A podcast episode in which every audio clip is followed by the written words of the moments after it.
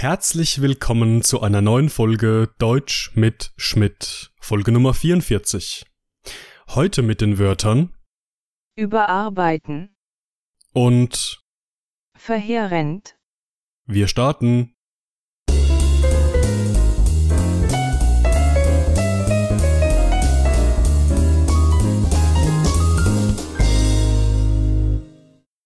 Das erste Wort für heute lautet überarbeiten.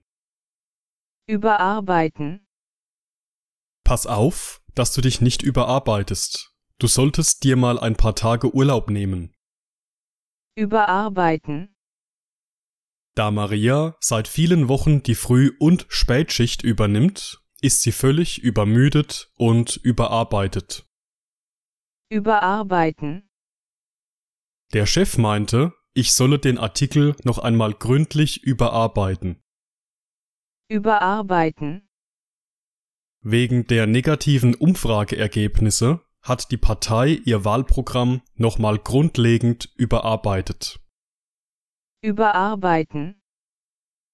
Überarbeiten ist ein Verb, das wir in zwei verschiedenen Bedeutungen verwenden können.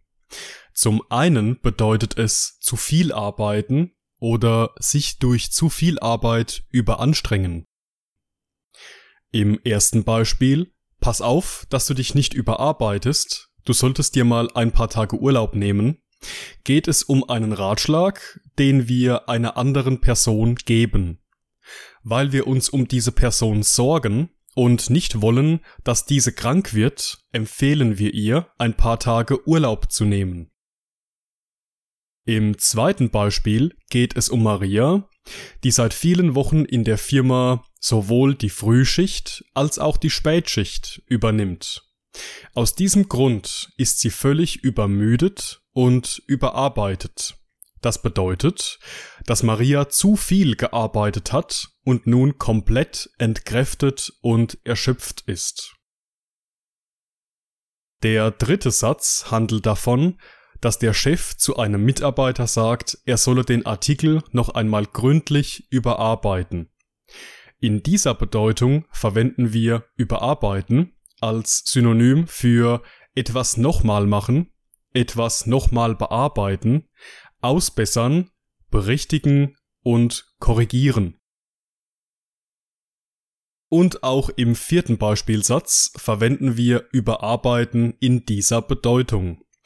Wegen der negativen Umfrageergebnisse hat die Partei ihr Wahlprogramm nochmal grundlegend überarbeitet. Bedeutet, dass aufgrund der schlechten Umfrageergebnisse das Wahlprogramm der Partei nochmal komplett überarbeitet, also berichtigt, korrigiert und nochmal bearbeitet werden muss.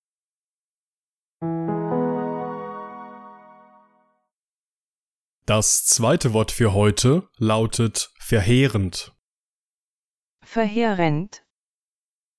Am späten Nachmittag ereignete sich in Italien ein verheerendes Erdbeben. Verheerend.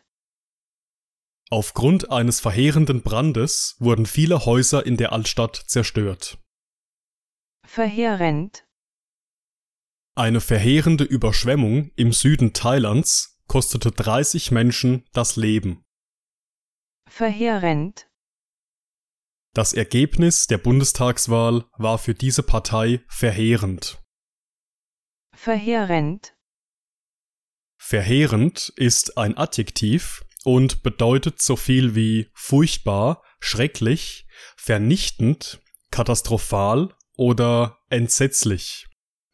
Wir verwenden es ausschließlich für Situationen, die sehr negativ sind, wie zum Beispiel für einen Unfall oder eine Naturkatastrophe. Auch in Situationen, in denen es um negative politische Ergebnisse und negative Konsequenzen geht, können wir dieses Wort verwenden. Im ersten Beispielsatz geht es um ein verheerendes Erdbeben, das sich in Italien ereignete. Das bedeutet, dass die Auswirkungen des Erdbebens katastrophal waren, viele Häuser zerstört wurden und wahrscheinlich auch viele Menschen ihr Leben verloren haben. Im zweiten Beispiel geht es um einen verheerenden Brand, also ein katastrophales Feuer, das viele Häuser der Altstadt zerstörte. Auch hier beschreibt das Adjektiv verheerend, wie schrecklich und furchtbar dieser Brand war. Beispiel Nummer drei handelt von einer verheerenden, also einer schrecklichen und entsetzlichen Überschwemmung in Thailand, die 30 Menschenleben kostete. Und der vierte Beispielsatz. Das Ergebnis der Bundestagswahl war für diese Partei verheerend. Beschreibt, dass das Ergebnis der Wahl für diese politische Partei sehr schlecht ausfiel. Aus diesem Grund kann auch in Situationen wie dieser das Adjektiv verheerend benutzt werden.